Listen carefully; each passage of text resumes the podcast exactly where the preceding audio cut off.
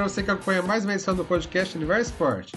Eu sou Luiz Felipe Carrion, estou ao lado de André Donati, Renato Sônico, Gabriel Santana e Raul Ferreira. Nessa edição, o assunto são as competições organizadas pela UEFA. Vamos falar da final da Champions League, da mudança de regra do gol fora de casa e as expectativas para a Eurocopa, que começa no dia 11 de julho. Começamos nossa discussão com a final da Champions League. O Chelsea não era considerado um dos favoritos no início da competição, mas terminou campeão depois de vencer o Manchester City por 1 a 0 na final. Raul, para você, quais os principais méritos do Chelsea nessa conquista? Um abraço, companheiro. Bem-vindo ao Universo Sport. Fala, galera. Então, muito bom sempre estar fazendo podcast. Nos últimos não pude estar presente, mas fico feliz por estar de volta. É, então, engraçado que nas nossas conversas de bastidores eu tinha afirmado que o Chelsea ia para a final e depois afirmei que ia ser campeão. Pelo seguinte fato, é, eu acho que de todos os times do Thomas, do Thomas Tuchel, talvez o Chelsea foi o que ele encontrou a maior parte de, de jogadores que conseguem mudar de posição ou desempenhar papéis é, heterogêneos e como ele pensa. Né? Então, quando ele estava lá no Borussia, o time tinha bons jogadores, mas as improvisações dele não pegavam bem. Depois ele foi treinar o time do PSG. O PSG também se adaptou até que bem, assim, mais ou menos, mas mesmo assim sofria com essas mudanças, né, com essas invenções dele. Porém, quando ele chega no Chelsea, ele pega um Chelsea muito bem projetado no quesito de joias do futebol, poder de investimento, projeto para o futuro, né? O Chelsea, a hora que vender toda essa galera que tem ali, meu Deus do céu, o Chelsea vai ter um poderio enorme. Vamos supor que essa temporada o Chelsea resolva vender grande parte dos jogadores ali pô, dá para o Chelsea comprar os melhores que tem no mundo disponível, só com a venda do, dos jogadores. Então, enfim, o ponto não é esse. O ponto é que vejo que o Thomas Tuchel é, conseguiu encontrar um time com uma defesa sólida, da qual ele não mexeu, ele não inventou, e ele conseguiu encontrar um ataque que conseguisse ser do jeito que ele gosta, camaleão, versátil, né? Esse ataque rápido, de toque para frente, sem muita enrolação, é, de boa finalização, enfim, de chegada, né? É, fez muito bem isso. Acho que o time se adaptou muito, muito bem ao, ao estilo de jogo. Se contrastar ele com o Manchester City, acho que o que ele apresentou com o que o Manchester City não apresentou foi é, jeitos diferentes de jogar. O Manchester City essa temporada encontrou só um jeito de jogar. E isso ficou muito evidente na final, quando o Manchester City não conseguiu mudar o jogo.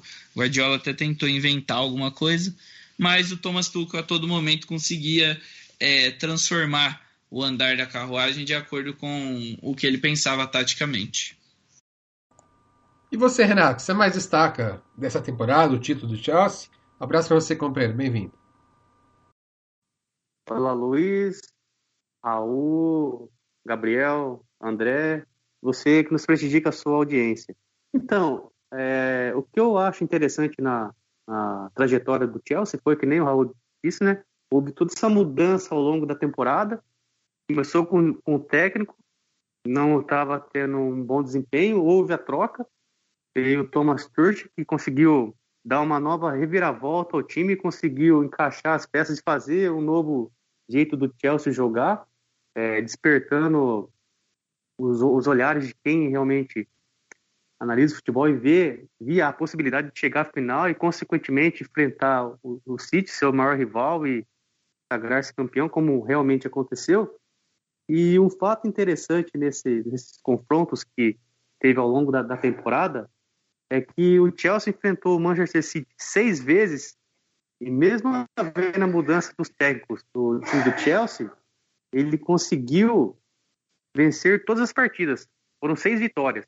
Então é algo de se, de se destacar que o, o técnico do, do City, o não conseguiu achar um meio de furar a barreira ou conseguir uma nova, um meio de articulação da equipe para que conseguisse sair vitoriosa sobre o Chelsea. Então, ao longo da temporada, a gente viu que o Chelsea, com todas as reviravoltas, acontecimentos, conseguiu fazer frente ao City e desempenhando um bom, um bom papel, no caso. Né? E, e também há de destacar que na final, o City, ao meu ver, fez algumas mudanças que não estavam as mais ideais naquela ocasião. Começou com um, um, time que praticamente não tinha um volante de marcação, então é algo que uma final que o meio de campo é algo que cada um quer ter o controle da posse de bola ou até mesmo segurar as vestidas do time adversário. O City, ao meu ver, ele ficava muito mais fragilizado. A possibilidade de tomar um, um, um contra-ataque ou até mesmo um ataque do Chelsea e não tinha essa cobertura no caso. Então, ao meu ver, o que o, o Chelsea se, se, se, pontua nesse, nessa trajetória dele, e consequentemente o título, é essa mudança no seu comando, que praticamente conseguiu dar uma reviravolta, os confrontos com o City, que ele saiu vencedor em todas elas, e essa nova maneira de que o, o City utilizou na final, e não foi a mais adequada, que acabou privilegiando e ajudando o Chelsea na conquista do título. E para você, Gabriel, o que você mais destaca aí nessa, nessa caminhada do Chelsea? E a reviravolta, né? Depois que o, o Tuchel é, assumiu o Chelsea, deixando assumindo o lugar que era do Frank Lampard, né? o Chelsea vinha mal na Premier League, ninguém, ninguém acreditava, né?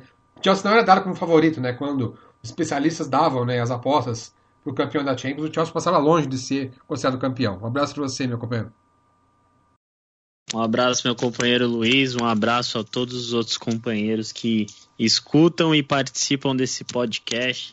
Eu queria ressaltar aqui que eu, eu senti a indireta aqui dos participantes, dos colegas, porque eu mesmo fui um. E eu não tenho medo de admitir isso. Eu mesmo fui uma das pessoas que não apostou na vitória do Chelsea. E me surpreendeu. E eu fico feliz pela surpresa, porque foi um time que mostrou como que é o verdadeiro espírito esportivo, de garra, de determinação. Como bem lembrado pelo Luiz, o Tuchel já pegou uma bomba, pegou um trabalho que vinha é, no meio do caminho ali pelo Lampard, que não estava dando certo. Teve um início, é, quer dizer, um final de fase de grupos que pegou o Krasnodar no primeiro jogo, ganhou de 4 a 0 no segundo jogo de 1 a 1 e aí, desde as oitavas de final, quando o time chegou e enfrentou o Porto, depois é, perdeu o, o segundo jogo de 1 a 0 a gente já, já via, falava assim, nossa, é um time que nos primeiros jogos até que consegue demonstrar um bom trabalho, no segundo jogo é imprevisível, você não sabe o que vai acontecer. E até contra o próprio Real Madrid não era o favorito, porque a gente tinha ali Vinícius Júnior jogando muito, o Benzema goleando, enfim, diante de um cenário no qual era um time que era muito estabilizado na defesa, isso o Chelsea sempre demonstrou ser um time mais consolidado, um time que sabe trabalhar bem a marcação.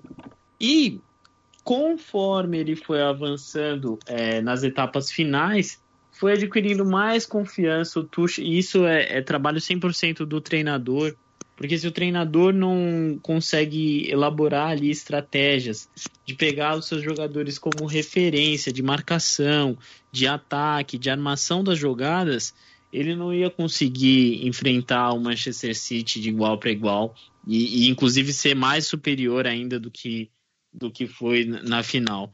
A gente sabe que o Chelsea é, ele provou que era um, um time muito aguerrido, até pelas é, peças que começavam lá atrás. Como eu disse, a defesa muito bem consolidada. É um time que você tem ali o, Aspilicueta e o Rudiger. Eles dois muito bem centrados. Você tem o, o Thiago Silva também, que é, nem precisa comentários né, sobre esse jogador, mas era um time que, sem a bola, ele era mais protagonista do que o time que estava com a bola, entende? A armação ali do, do que a gente vai fazer para tentar pressionar o, o, time adversário era o essencial desse Chelsea. E como os outros colegas aqui já apontaram, eu acredito que o Tuchel ele foi muito feliz na escolha é, de como ele ia começar as partidas, das substituições que ele já preparava no final das partidas. Então, com certeza, tudo isso pesou e pesou mais ainda pelo grande trabalho do Thomas Tuchel, que se mostrou ser um cara muito é, eficiente, muito criativo. Não é fácil você chegar em duas finais de UEFA Champions League consecutivas. Então, eu acho que dentre todos esses adjetivos que eu destaquei aqui, o Chelsea não deveria ter outro final senão campeão da UEFA Champions League. E você, André, gostou do Chelsea campeão? O que você mais destaca no campeão europeu desse ano? Um abraço. E aí, Luiz, Renato, Raul, Gabriel, você ouvinte do Universo Esporte. O que eu mais destaco nesse time do Chelsea é a capacidade de adaptação do time ao adversário. Explicando melhor, o Chelsea não jogou um futebol de encher os olhos. O time que foi campeão agora lembra muito o time que foi campeão em 2012. Não é aquele grupo que vai ser lembrado como o, o grande e maravilhoso futebol, como é, é lembrar, por exemplo, o Barcelona nos anos de Guardiola ou o Real Madrid com Cristiano Ronaldo e Marcelo. Mas eles têm a capacidade de se adaptar ao adversário o Thomas Tuchel soube estudar os, os times adversários de uma maneira que quando eles entravam em campo, ele tinha uma tática perfeita para derrubar o estilo, do, o estilo de jogo do adversário. E se o adversário não tinha a capacidade de se adaptar a mudanças, como foi o caso do, do Guardiola com o Manchester City na final, o Chelsea acabou vencendo o jogo. E o mais interessante é que eles fizeram praticamente a mesma coisa em 2012. E o Guardiola foi novamente vítima, que nas semifinais o Barcelona chegou a ficar com 80% da posse da bola e o jogo acabou 1x0 para o Chelsea. Foram dois campeonatos com técnicos diferentes, mas o estilo foi praticamente o mesmo. E, e essa final também mostra o quanto que o, os técnicos não tem que ter, não tem que ter apenas o planejamento inicial de, de pegar a prancheta e dizer o jogador A vai correr daqui, já jogar para o jogador B, aí o jogador B vai recuar para o jogador C, aí o C volta para o A e o A chuta e faz o gol. Não. Eu não acho que não tem que ter planejamento inicial nenhum, tem que ter um planejamento inicial, é óbvio, mas que conforme o jogo se adapta, o técnico também tem que se adaptar. Viu, senhor Abel Ferreira? Olha só, André aproveitou o tempo do futebol europeu para mandar uma indireta aqui para o treinador do Palmeiras, que anda questionado aqui no Brasil.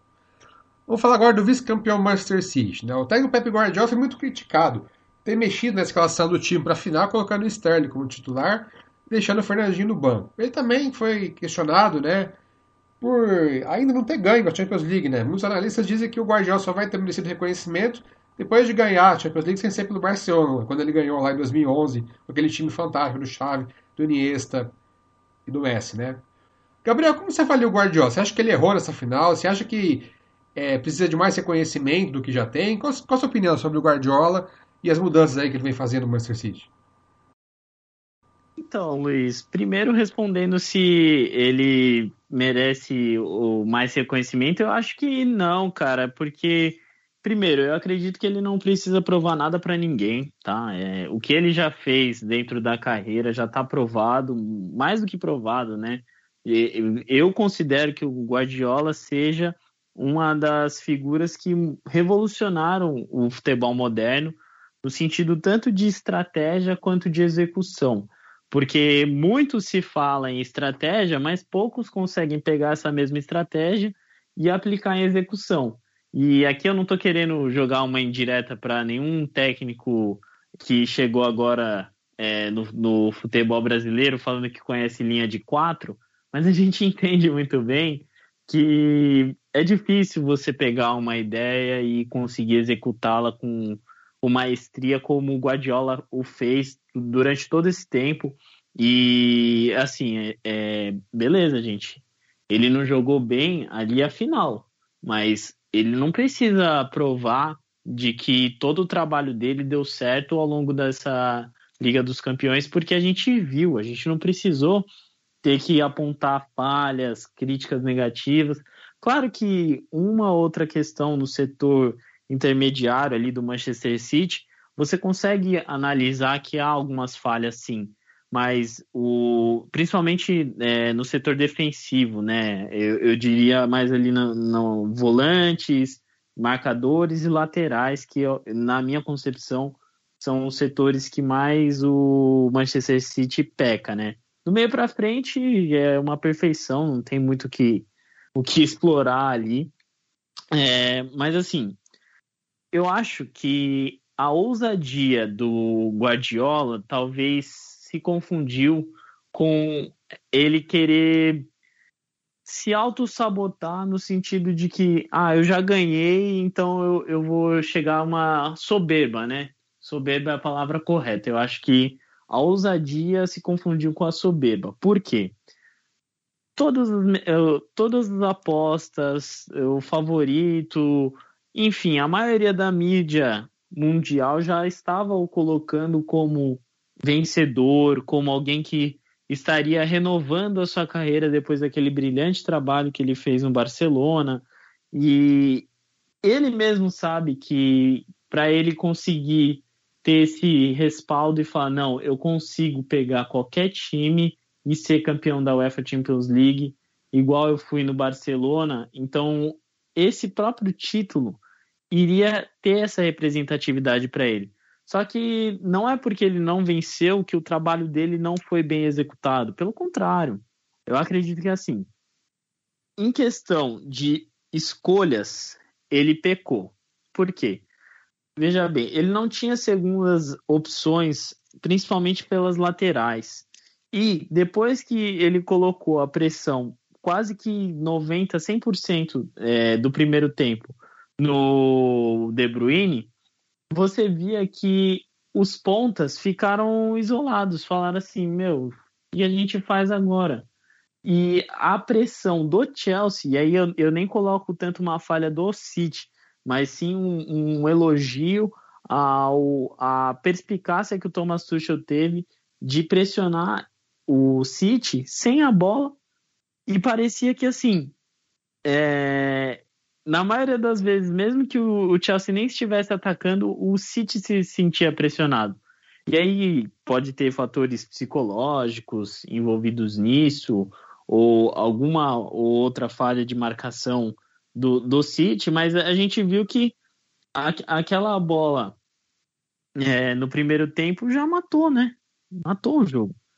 E, e o Havertz, ele conseguiu também é, ter ali a astúcia de, de fazer o gol e deixar a, a partida já meio que morta, digamos assim, porque o Chelsea não se sentiu pressionado como o City se sentiu pressionado. Entendem o que eu quero dizer? Então eu acho que teve um trabalho psicológico que faltou ali, teve uma ausência de, dessa psicologia dos jogadores de entender, não, é, mais, é uma final, ela é importante, ela vai marcar, só que é mais um jogo.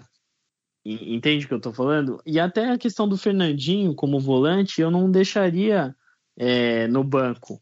Jamais, jamais. Eu já começaria entrando com ele. Um volante que, beleza, tem seus pontos negativos com a seleção brasileira, né? Que a gente também não pode passar tanto esse pano. Só que o trabalho dele dentro do Manchester City é indiscutível.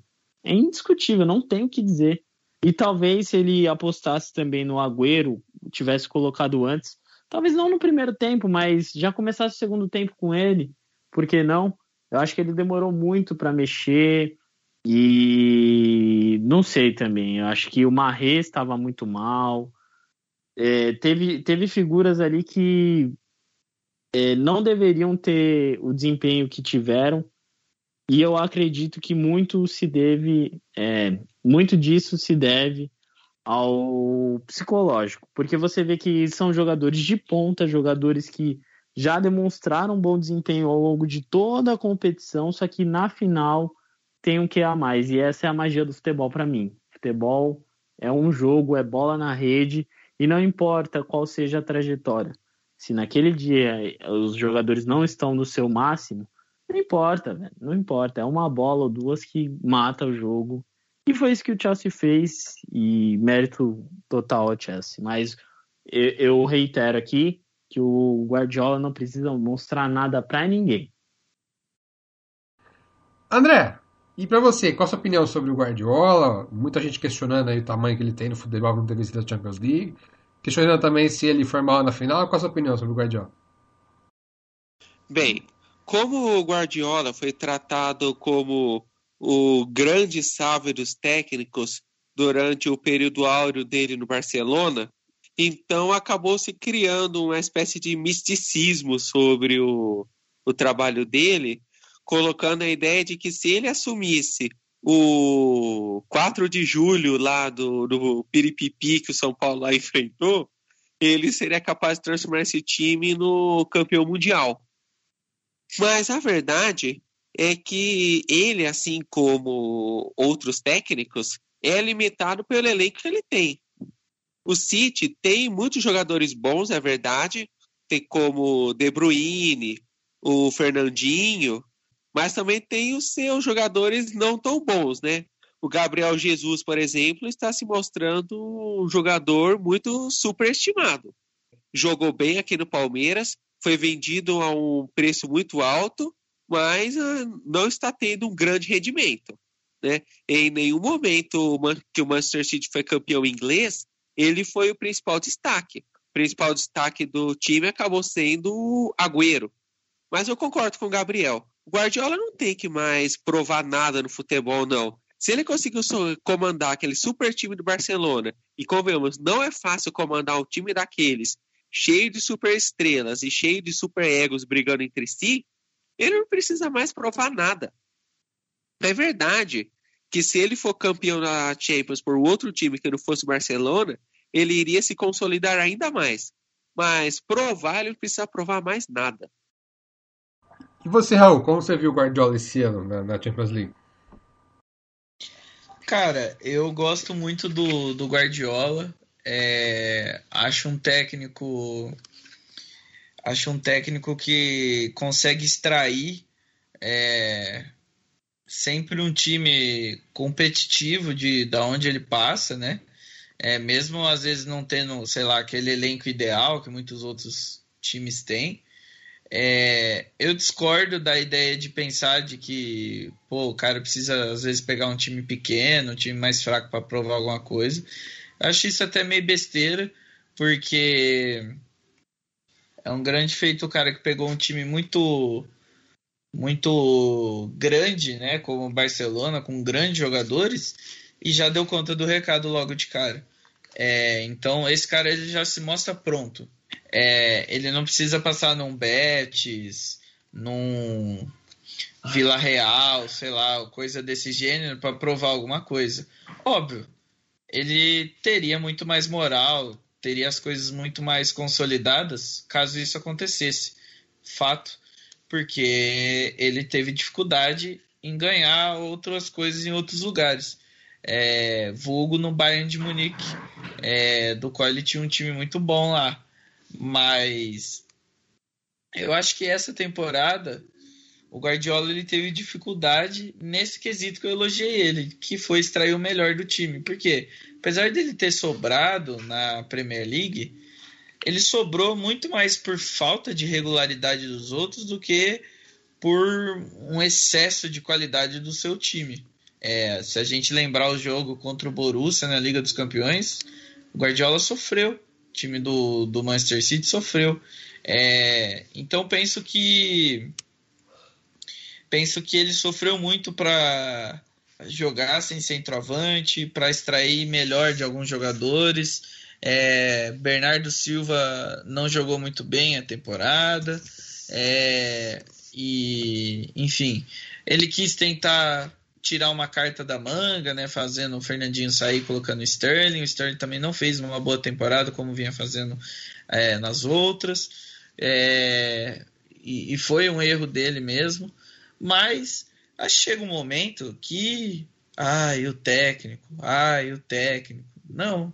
Chega um momento que não é o ai, o técnico, é ai, os jogadores sabe? É, é o cara que está lá no campo, é o cara que está correndo, é o cara que psicologicamente está conduzindo o jogo. Então, penso que o Guardiola ele fez o que ele poderia fazer. É, acho que o Manchester City precisa de uma renovação com jogadores mais versáteis. É, e o Chelsea talvez tenha inaugurado. Posso estar falando besteira, mas é uma opinião. Mas penso que o Chelsea inaugurou uma era no futebol que é essa era de jogadores jovens, versáteis e que nenhum se destaca muito assim individualmente, mas que todos têm um, um brilhantismo até que grande é, dentro do time e são versáteis, que é, eu acho que é a palavra que indica melhor. O Manchester City ainda tem muito uhum. aquela pegada de, de jogadores é, mais por posição, não tão não tão pô, não dá, você não pega o Fernandinho, coloca ele ali como um meio atacante, enfim.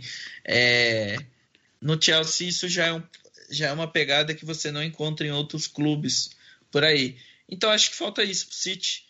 Acho que se o Guardiola te, fez um feito inacreditável, que é levar um time minúsculo para uma final de Champions League, é, então, na minha opinião, ele está cumprindo todas as metas pela qual ele foi contratado. E você, Renato, o que você tem a dizer sobre o Guardiola, o desempenho dele na temporada, na Champions League? Bem, eu analiso que a trajetória do Pep Guardiola no, no City foi uma trajetória é, bem interessante.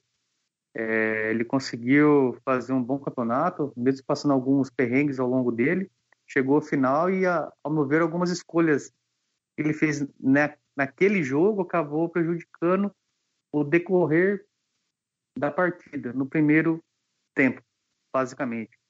É, no segundo tempo, acho que ao meu ver, ele também é, demorou muito em fazer as mudanças, isso acabou deixando o time muito amarrado e, consequentemente, não conseguiu desempenhar um bom futebol e acabou perdendo a competição.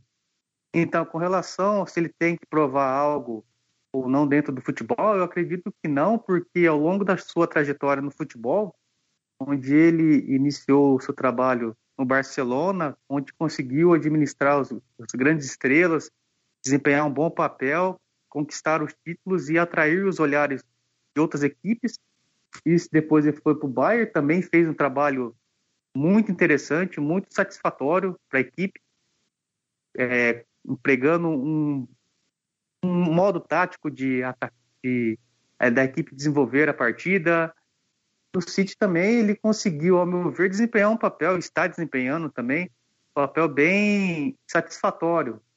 Conseguiu em pouco tempo, dentro do projeto e da expectativa almejada por todos, levar o time à final da Champions. Não foi concretizado pelo título, conseguiu ganhar com sobras a, Premier League, com uma vasta vantagem e, como foi citado pelos companheiros aí, é, muito com relação ao, aos times adversários que não conseguiram fazer frente a ele, mesmo o Chelsea, em todos os confrontos da temporada, ter se saído vencedor nelas, mas ao longo da competição regular, na, no caso da Premier League, ele acabou ficando na a quarta posição comparado ao City no caso. Então, ao meu ver, o, o Pep Guardiola não tem que provar nada porque ele já tem uma trajetória bastante sólida no futebol. E é isso. Em uma temporada que Messi e Cristiano Ronaldo não foram longe na Champions e também nenhum grande jogador se destacou individualmente, começam a surgir campanhas para que o volante Kanté seja eleito melhor do mundo. Vocês acham que poderia ser uma escolha legal caso ele, não volante de contenção, de marcação, seja eleito? Começando com você, Raul. Cara, acho um pouco exagerado isso. É, eu entendo o porquê é, do burburinho, jogou muito na final mesmo da Champions. É, é uma pessoa super carismática, tem uma história muito bonita. É, porém, estatisticamente, por exemplo, claro, isso não é a única coisa decisiva na hora de escolher o melhor do mundo, mas é um dos critérios e é um critério importante que, que precisa estar tá positivo, né? Precisa estar tá lá com o verdinho, vamos dizer assim, né?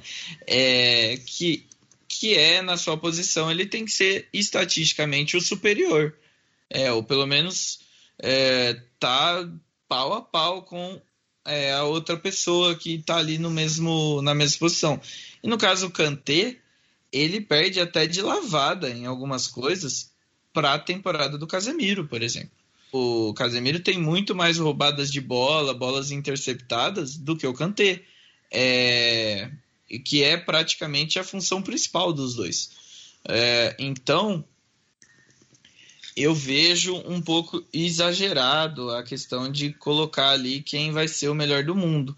Agora, de fato, é, não temos alguém que se destoou tanto.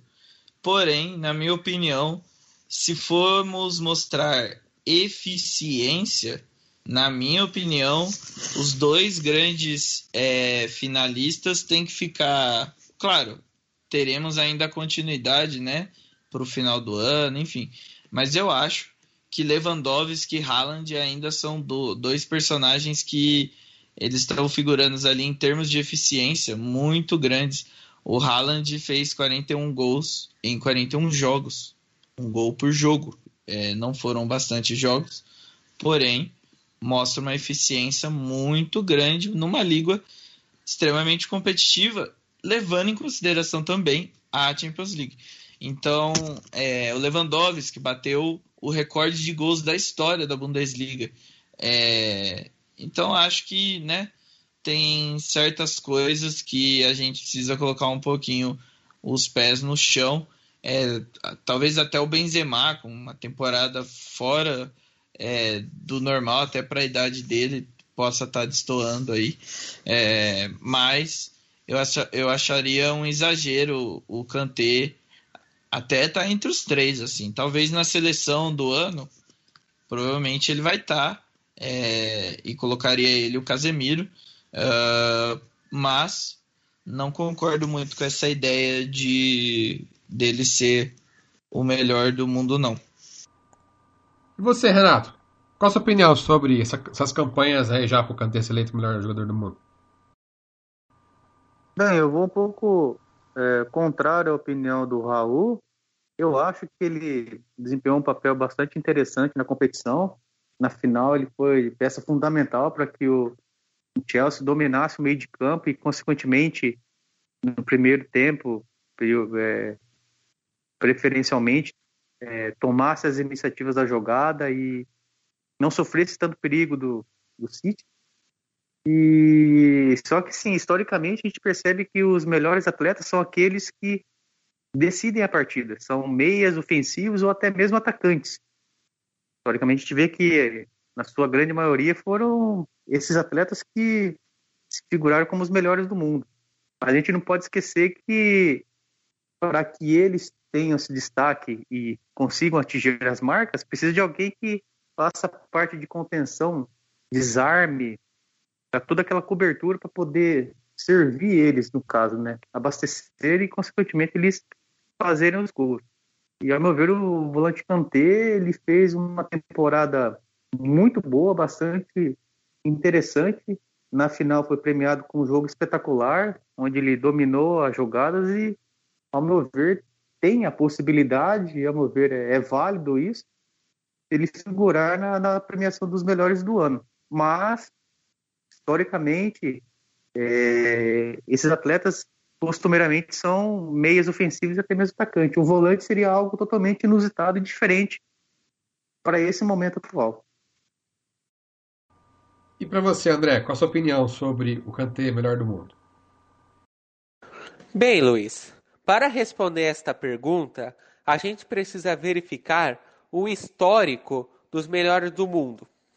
Quem estudar como foram eleitos os melhores do mundo da FIFA, vocês vão perceber que, com exceção nos anos da Copa do Mundo, o melhor do mundo sempre é escolhido com base no desempenho na Liga dos Campeões da Europa, que, convenhamos, é o melhor torneio de clubes do mundo. E como nesta edição de Liga dos Campeões, Messi e Cristiano Ronaldo não jogaram muito bem, e mesmo Lewandowski acabou ficando devendo um pouco, então teria que se analisar os jogadores do Chelsea e do City, que foram os finalistas. Mas convenhamos, nenhum dos atacantes do Chelsea e do City realmente se destacaram.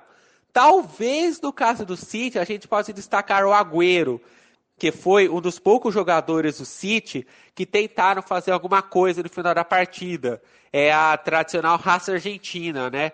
Aquele que não desiste de jeito nenhum, só para de jogar mesmo quando o apito termina. Então, é bastante provável que o Kanté acabe se tornando o primeiro jogador de defesa, entre aspas, né? Afinal, ele é volante e apesar do volante ficar no meio campo, ele é o primeiro a dar combate no, ao atacante adversário. E como ele e que impediu boa parte dos ataques do City, principalmente do Agüero, então as possibilidades dele ser eleito o melhor do mundo em 2021 são bem altas. E convenhamos, quem quiser ver a, a sua seleção ser campeã da Copa do Mundo, então é melhor ganhar o prêmio de melhor do mundo ainda este ano, porque no ano que vem quem acabar sendo eleito o melhor do mundo pode acabar caindo na maldição da Copa. E você, Gabriel, você gosta da ideia do Kanté ser eleito o melhor jogador do mundo? Cara, eu super apoio e eu vou explicar por quê. É, eu, eu acredito que esse prêmio de melhor do mundo ele é um prêmio muito mais político do que um prêmio meramente analítico que considere estatísticas, evoluções individuais. Eu acho que ele analisa assim muito do contexto e as premiações, os títulos, né, que esses jogadores conseguiram alcançar. E claro, uma Liga dos Campeões da, da Europa, ela acaba favorecendo demais os jogadores que conseguiram ser protagonistas dentro desses é, campeonatos de grande expressão, mas se tratando do Kanté, cara, eu acredito que não só por conta da trajetória dele, que é uma história brilhante de vida, né, de superação, inclusive, mas eu acredito que tudo que o Renato falou casa muito também com o desempenho e a determinação que esse jogador tem. Ah, em todo momento a gente vê que os jogadores que se destacam, seja nas suas funções individuais como em funções coletivas, eles acabam tendo um brilhantismo tal qual é, acabam virando craques, acabam virando pessoas que estão em alta na mídia, que a mídia é, frequentemente é, explora esses jogadores para fazer comerciais, enfim. E não é o caso tanto do Kanté. O Kanté, ele é até uma figura interessante de ser analisada, porque ele faz com muita maestria o, a sua função ali dentro de campo, como um volante de é, marcação, ele seria aquele cão de guarda, né? Sempre preparado para os desarmes e, e, ele inclusive é o primeiro volante dentro desse time do Chelsea. Mas é, a gente tem que parar para pensar que ele também já tem duas Premier League, ele já tem uma Copa do Mundo no currículo. Então, se você parar para pensar que é um jogador que tem muita bagagem, tem muitos títulos, a mídia em si que ele poderia criar ao favor, a favor dele deveria ser muito maior. E não é. É tamanha a sua humildade, e aí eu nem estou dizendo que o jogador que tem muita mídia é um jogador desumilde, eu não, eu não tô querendo é, colocar isso.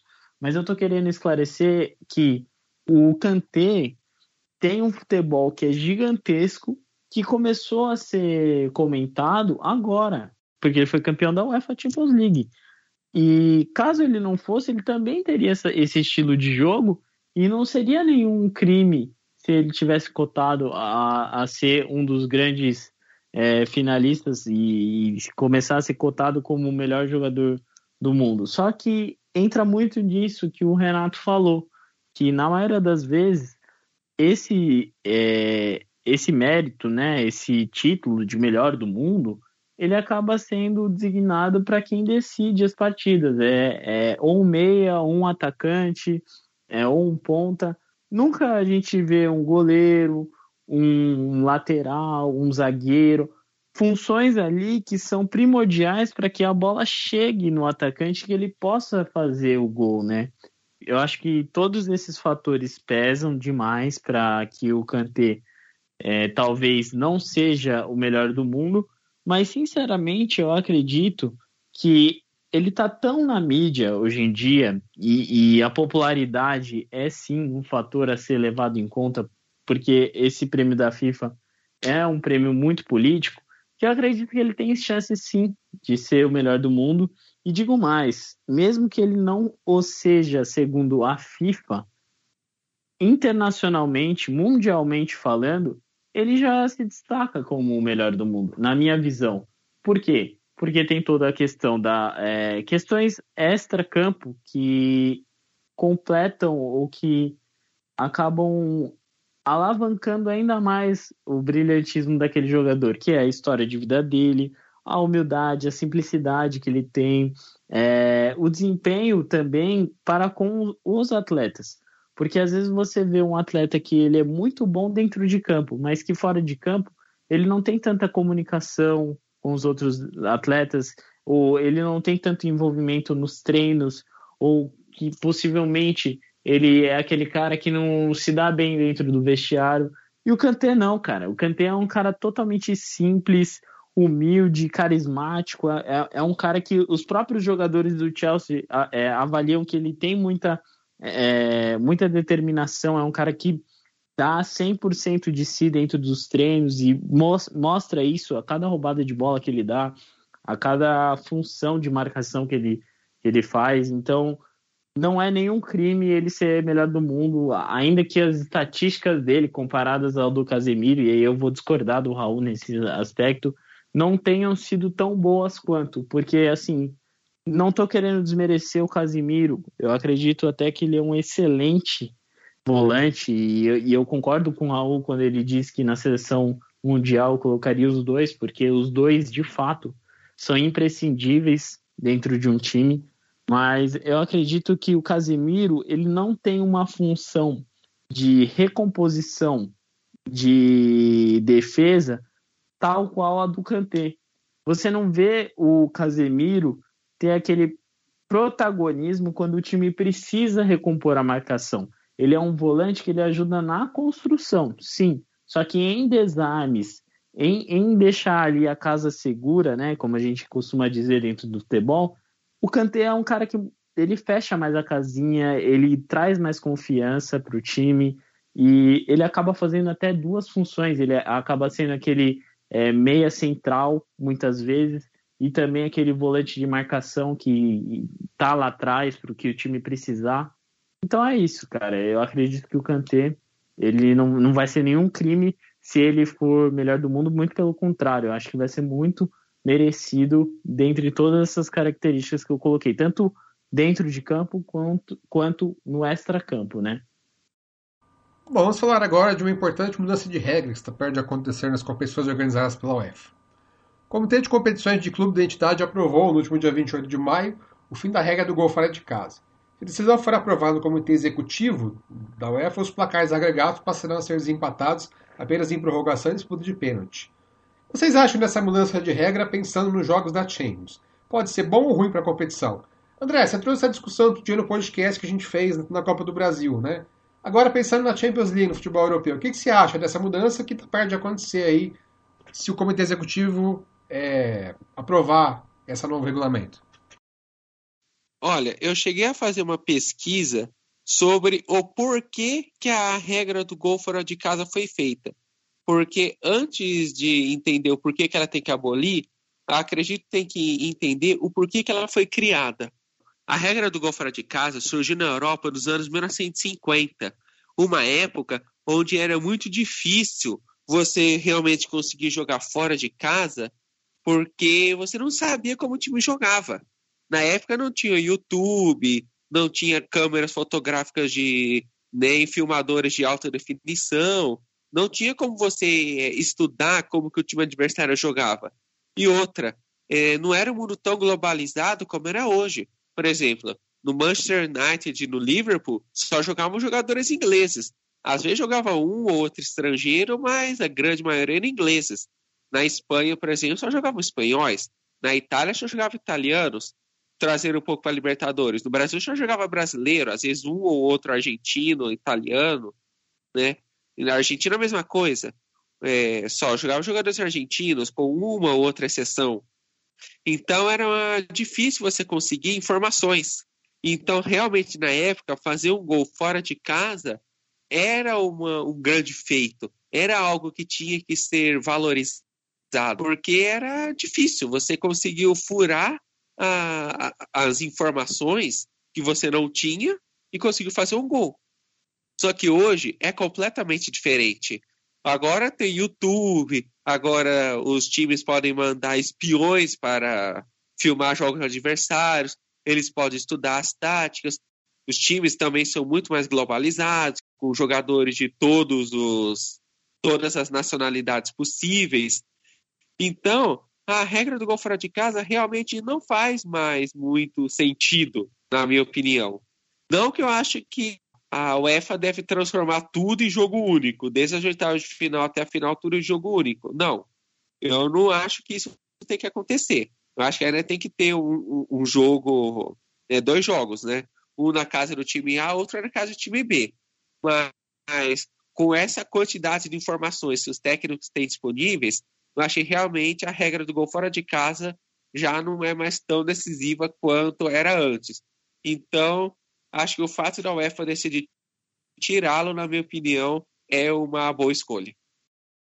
Como eu falei para vocês aqui fora do hora, um dos argumentos que eu vi o pessoal da ESPN debatendo é que eles acham que se você tirar o gol, pode ser que, por exemplo, você tire o ímpeto né, do, do time passar a buscar o gol. Então, por exemplo, quando você faz um gol, você tem o gol fora de casa, às vezes, né, você perdeu de um gol, você tem que fazer três para buscar a classificação. Aí, se você tem a prorrogação e os pênaltis, você segura, né, para usar energia, para buscar na prorrogação. Então, muita gente acha que tirando o gol pode tirar a emoção dos jogos, né, o ímpeto por, por buscar o gol. E, Gabriel, o que, que você acha desse critério esse realmente cair, como tá prometendo aí? Então, Luizão, a gente tem que entender também qual é o critério que as pessoas buscam quando elas é, debatem sobre o quesito emoção. Porque emoção, dentro do, do futebol, é algo que é muito subjetivo, mas que também é muito fácil de ser analisado quando a gente tem é, duas culturas diferentes. Por que duas culturas diferentes? Porque eu estou separando a nossa cultura enquanto torcedor sul-americano e a cultura do futebol europeu enquanto os torcedores tor europeus torcem. Claro que a paixão, o envolvimento, a emoção de comemorar um gol, ela vai ser a mesma ou semelhante, mas nós sul-americanos a gente sempre demonstrou é, um sistema ali de, de torcer muito mais eufórico, muito mais sentimental, afetivo, porque essa é uma característica marcante da nossa sociedade sul-americana. E, claro, eu estou generalizando o torcedor europeu como, como um todo. É claro que o torcedor inglês vai ter as suas particularidades, o alemão é, as suas outras particularidades, mas enfim, o que eu estou querendo dizer é que às vezes um, um jogo que se defina ali só no tempo normal, ele vai ter um envolvimento completamente diferente de um jogo que acabe em pênaltis, por exemplo, ou na prorrogação. É, é claro que assim, a gente já teve excelentes jogos que acabaram antes da decisão dos pênaltis, e eu cito aqui a final entre Real Madrid e, se eu não me engano, Bayern de Munique em 2013, se eu não me engano, que o, que o me corrijam aí se estiver errado, que o, o CR7 fez dois ou três gols na prorrogação, ou foi dois gols e uma assistência na prorrogação e foi 4 a 1 o jogo. E ali você vê a magia, a grandeza de uma prorrogação que, se bem elaborada, se bem jogada ali nos 15 minutos, tanto iniciais quanto finais, acaba rendendo uma história muito mais da hora do que uns pênaltis. Porque os pênaltis, eu gosto de pênalti, mas assim, é muito mais frustrante você perder por pênaltis do que perder ali no, no jogo normal, no tempo normal. Eu acredito, porque vamos pegar aqui a final da, da Liga da Europa entre Manchester United e Vila Real. Você teve ali duas equipes que tiveram é, ambas é, chances reais de jogo, não nenhuma se sobressaiu no tempo normal. O, claro, o Vila Real começou com um gol, ele abriu o placar, mas o Manchester United foi buscar, inclusive teve mais posse de bola dentro da partida. Só que foi um time muito apático, foi um time que não estava demonstrando tanto quanto havia demonstrado com os outros adversários. E estava jogando muita bola, atropelou o Roma. E, enfim, o que eu estou querendo dizer é que ali é, você tinha duas equipes com chances reais de vitória. E o que aconteceu foi uma bola, um pênalti porque estava, se eu não me engano, 10 a 10, foram 20 pênaltis marcados, e se eu não me engano, no 21 pênalti que iria ser cobrado, o DG, que é goleiro, nem tem é, especialidade em cobranças de pênalti nem nada, sobrou para ele para bater e numa infelicidade o Manchester United foi derrotado ali, claro, mérito do Vila Real também. O Vila Real foi um time que sempre demonstrou também é, ser um time aguerrido, tem as suas qualidades, não à toa chegou na final. Mas você vê que a grandeza do espetáculo está muito mais no tempo real do que na cobrança de pênaltis. Assim, isso é um, uma análise, um objetivo a minha, mas eu acredito que dentro do padrão da UEFA Champions League, não sei se isso seria tão bem aplicado ou adequado. Eu, eu prezo muito mais por um tempo de jogo que seja ali respeitado dentro do, do tempo normal de jogo, sem a necessidade das cobranças de pênalti.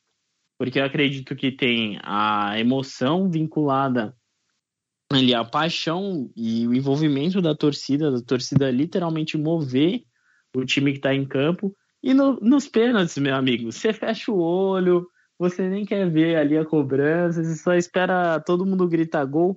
É muito emocionante, é muito emocionante. Eu não estou falando que as penalidades acabam com a magia da torcida, nem nada disso. Mas eu acredito que é muito mais envolvente você ter o jogo ali decidido em tempo real. Essa é a minha opinião você, Renato, gosta da ideia das competições da UEFA acabarem com a regra do gol fora de casa? Eu acho que essa nova mudança que provavelmente há de ser implantada na próxima competição, caso seja aprovada, ela visa trazer um equilíbrio nas disputas entre as equipes. Porém, eu ressalto que, como o Gabriel falou agora há pouco no seu comentário, tira um pouco a emoção do que a partida do futebol traz em si. Só para a gente ter um dado comparativo, é, na, na Champions de 2016 e 2017, teve aquele jogo épico entre Barcelona e PSG, e o PSG ganhou de 4 a 0 na ida, e o Barcelona precisava fazer cinco gols. No decorrer da partida, o, acabou tomando um gol, e na verdade precisava fazer mais um, precisava fazer seis gols para poder passar direto, por conta dessa, desse critério do gol fora de casa, dava a vaga para o time da França. E aquele ímpeto da, da equipe de sempre buscar o gol. É, você, você, via até o Neymar que atuava no Barcelona, mostrando toda a garra, toda a desenvoltura dentro de campo. E ele, ao meu ver, acabou sendo decisivo naquela partida, onde chamou a responsabilidade para si e conseguiu decidir a partida. E eu acho que é isso o papel do, do da grande estrela, de no momento certo, na, no momento de grande dificuldade, ele chamar para si a responsabilidade falar, colocar a bola de braço, do braço e falar assim, ó, deixa que é comigo isso aqui, eu vou tentar resolver e vou dar conta do recado. Como naquela ocasião ele conseguiu fazer nos minutos finais da partida. Então tem tudo a, o ar da emoção na disputa dentro dos 90 minutos, mais os acréscimos, e com uh, essa nova regra quebraria um pouco isso aí. E ao meu ver, eu acho que esse novo nova regra aí visa trazer o equilíbrio. Na temporada 2020-21, o único placar elástico que teve o maior número de gols foi entre a disputa entre as mesmas equipes, Barcelona e PSG, onde o PSG conseguiu vencer por 4 a 0 e no jogo da volta empatou e conseguiu avançar para a próxima fase. Depois disso foi todos placares magros, sem, sem grandes número de gols entre as partidas. Então, ao meu ver, isso, essa nova regra traz o equilíbrio para a competição e para a partida entre as equipes, mas ao meu ver, acho que perde um pouco a emoção daquele necessidade de fazer, de buscar, de tentar reverter o resultado negativo e conquistar o objetivo final. E você, Raul, gosta da ideia do gol fora de casa com um desempate ser cancelado nas competições da UEFA? Cara, eu gosto. É... Eu não, não concordo com essa ideia que vai perder emoção. É... A Copa do Brasil, por exemplo, já é assim e a gente tem bastante emoção nos jogos. É, e eu posso dar um exemplo de que, por exemplo, o Corinthians perdeu de 2 a 0 do Atlético Goianiense. E qual que é a diferença entre o Corinthians buscar 3 e buscar 2? Não tem diferença, porque de qualquer jeito o Corinthians precisa buscar 3, por exemplo, porque ele precisa 2 e ainda vai para os pênaltis, vai para a prorrogação, enfim. E 3 ele passa direto. É, então não vejo não vejo como perca de emoção nem nada. Eu vejo sim como uma correção de talvez uma, uma, uma, coisa bem deturpada do que é um gol fora, do que é um gol em casa, enfim. É, eu acho que esse peso é, abstrato do, do gol fora e do gol em casa, é, principalmente no futebol moderno de hoje em dia, ele não faz é, muito sentido. Talvez num passado é, ele fizesse bastante sentido por conta de você tem times mais fracos, times mais fortes, jogadores melhores, jogadores piores, enfim, hoje em dia a maioria dos times eles têm um certo equilíbrio mesmo é, de jogo e eu não vejo como muito justo. E pensar também que os dados que o, o Renato trouxe, é, eu enxergo de uma maneira diferente, que que eu vejo que dificilmente a gente enxerga um time é, que vai com tudo. É, sei lá, depois de ter tomado um gol e aí tem que fazer três no mesmo jogo. Enfim, igual aconteceu com o Barcelona contra o PSG. É, eu acho isso muito a exceção. Talvez fique na nossa cabeça que perca a emoção, porque o jogo é muito bom, realmente e a gente está com isso no nosso imaginário, mas acho que não dificilmente alguma coisa ao contrário assim é, aconteça. É, o mais recorrente é a gente vê o time perder o primeiro jogo e buscar o resultado no segundo, já tomar um gol, praticamente desistir da partida ou já enxergar que a partida ela é inalcançável porque é, quanto mais ele se expõe, pior vai ser esse caminho. E, e, acho que quando você estabelece um critério de gols feitos, você estabelece um critério somatório de, de esforços. Não acho isso de forma alguma algo que equilibra. É, muito pelo contrário, porque para eu pensar isso, eu, ter, eu, teria que pensar que ambos os times são igualmente é, em forças, né?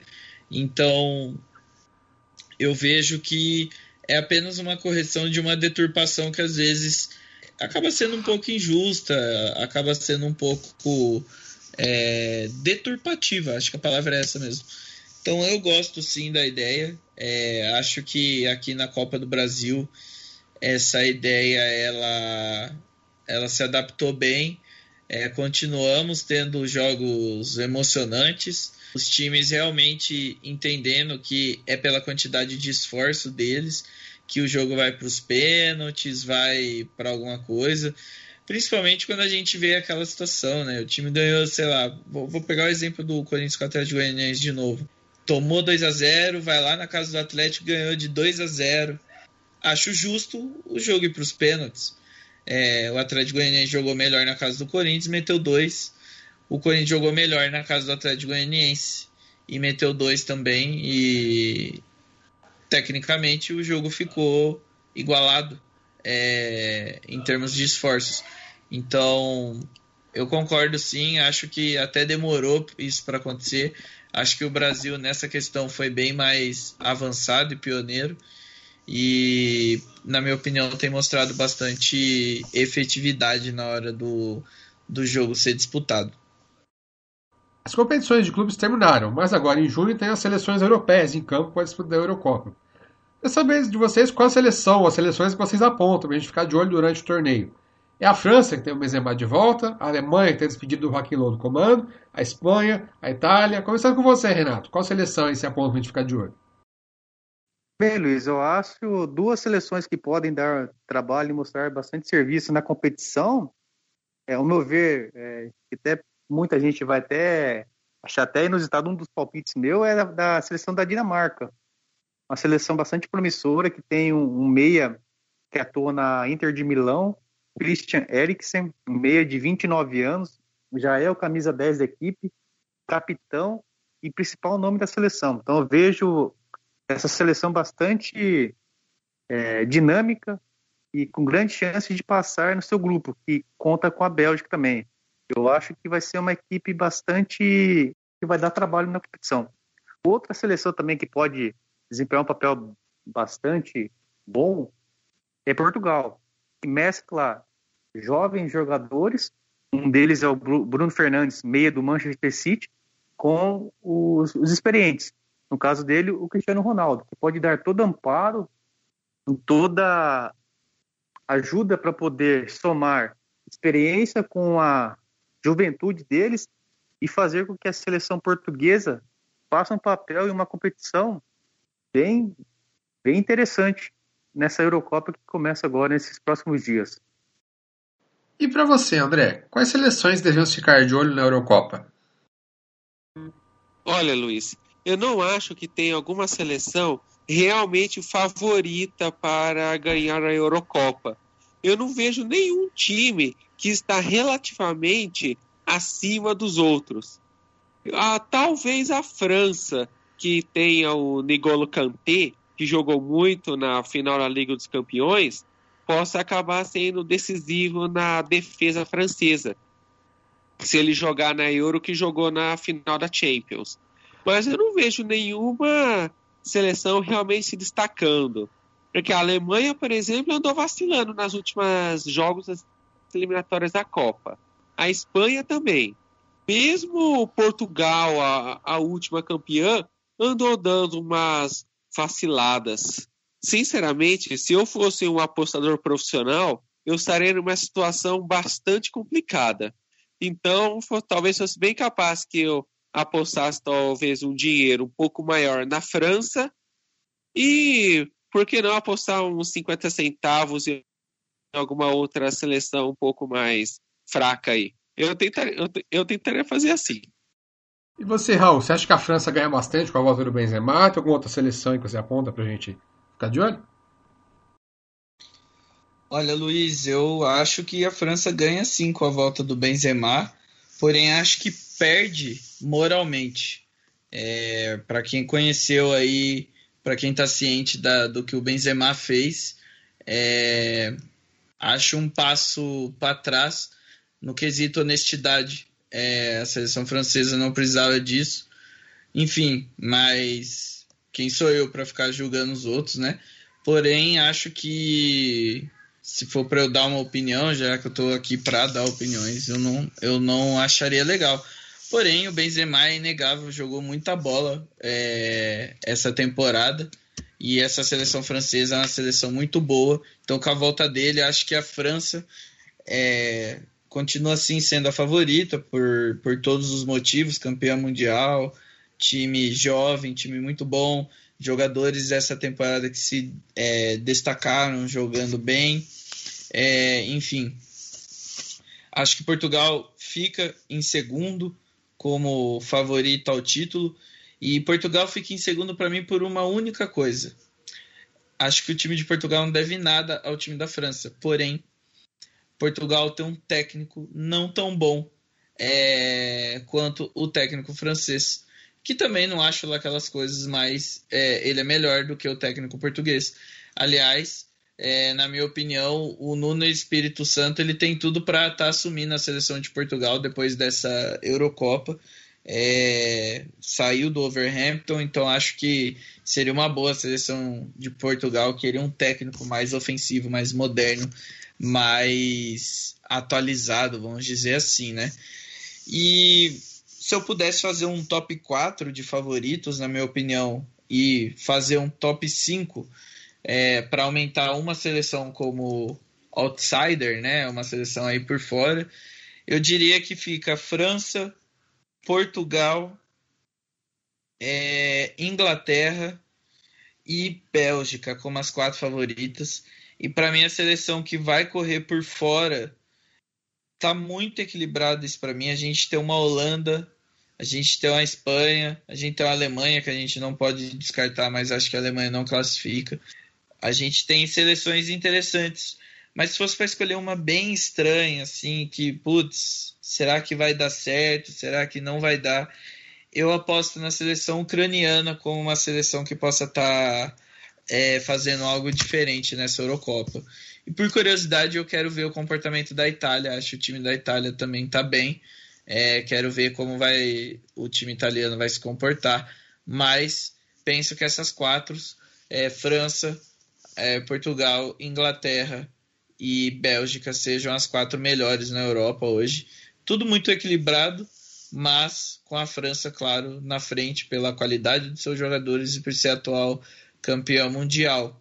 É, Portugal também vai vir aí para defender é, o título e, enfim, acho muito interessante essa Eurocopa. Estou muito curioso para ver como ela vai se desenrolar. E meu favorito é Portugal. Eu gosto muito do time de Portugal, gosto muito do Cristiano Ronaldo. Espero muito que o time de Portugal vença essa Eurocopa. E você, Gabriel, quais você aponta aí pra gente ficar de olho na Eurocopa? Olha, como um cara cheiroso que sou, que sempre gostou de champanhe, caviar, croissant, claro que na França, né, cara? A França Inclusive tem o Deus Supremo, Ningolo Kanté. Cara, esse cara eu dou tudo. Tudo que ele quiser. Se ele me pedir, eu dou, cara. Porque ele é um cara sensacional. É aquele volante que você menos espera, ele já tá fazendo a marcação sem o treinador precisar é, apontar ali ou puxar a orelha dele. E é um cara que faz o trabalho dele a, a, é, sabe aquele jogador que tem uma posição marcada, mas que se precisar ele vai ser tão proativo que ele vai ajudar na marcação do outro companheiro que não é função dele? Esse é o Kanté, cara. E assim, é um cara que ele joga rápido, joga fácil. E eu tô falando de marcação, mas em armação também ele é sensacional. Então eu eu, eu com certeza vou torcer para a França nessa Eurocopa e acredito que ela seja sim a favorita. E, e, só uma informação aqui que eu achei interessante que os colegas ressaltaram sobre a França, sobre a Alemanha e sobre o time de Portugal é que esses três times estão no mesmo grupo é, aliado com a Hungria. Então é o grupo F, tá a França, a Alemanha, Hungria e Portugal. E considerando né, que é um grupo até bem disputado, porque você tem ali três, três seleções que têm tradição, mas que a Hungria também não é, não é aquela coisa muito fácil, não. Pode ser. A Hungria sempre foi uma zebra, né, cara, dentro de, desses jogos europeus. Então, na, na minha visão, é um dos grupos mais difíceis que tem dentro da competição, que é o grupo F. E eu também coloco Portugal como sendo favorita. Eu gostei muito do que o Raul falou sobre o time da Holanda, então eu acho que a galera tem que ficar de olho. Mas, assim, eu acho que é, a Holanda é um time muito forte, muito bem integrado nesse quesito de marcação e principalmente o setor defensivo da Holanda é espetacular. E a gente tem que ver, tem que ver também Portugal, como os colegas disseram. E para mim, as seleções que estão mais em alta, assim, é França, Portugal, Holanda e eu vou ficar aqui com a Espanha, porque Espanha, porque eu acredito que a Espanha ela consegue sempre é, trazer aquela coisa da camisa. Eu acho que independente da seleção que pegue a Espanha, a, a roja, né, como os espanhóis falam, sempre pesa muito, muito, mas muito. Então, assim, às vezes o time nem é favorito, mas o adversário já sabe que não é um time fácil, é sempre uma equipe que é muito raçuda, muito aguerrida, e eu valorizo muito isso em, duelos, é, seja internacionais, nacionais, regionais, eu acredito que a camisa pesa sim. E quando a gente fala de Eurocopa, a tradição, né, é um dos fatores que pode levar, sim, um time a ser campeão. Por isso que eu também vou colocar é, dentre esses favoritos a Itália, que é um time que está brigando bastante, já melhorou muito do que vinha apresentando e pode ser também uma das favoritas aí.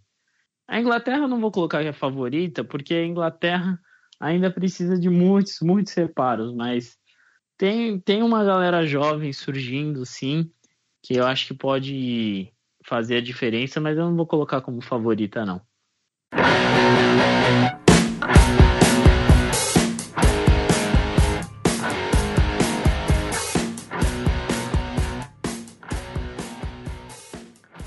Assim encerramos aqui mais uma edição do podcast Universo Esporte. Eu sou Licínio Carrion, estive ao lado de Renato Sônico, André Donati, Gabriel Santana e Raul Ferreira. Lembrando que você ouve nosso podcast no Anchor e Spotify e também no site universport.com.br. Tem alguma sugestão de pauta pra gente? Então envie um e-mail para universportbauru.gmail.com Muito obrigado pela companhia de todos e até a próxima edição. Um abraço.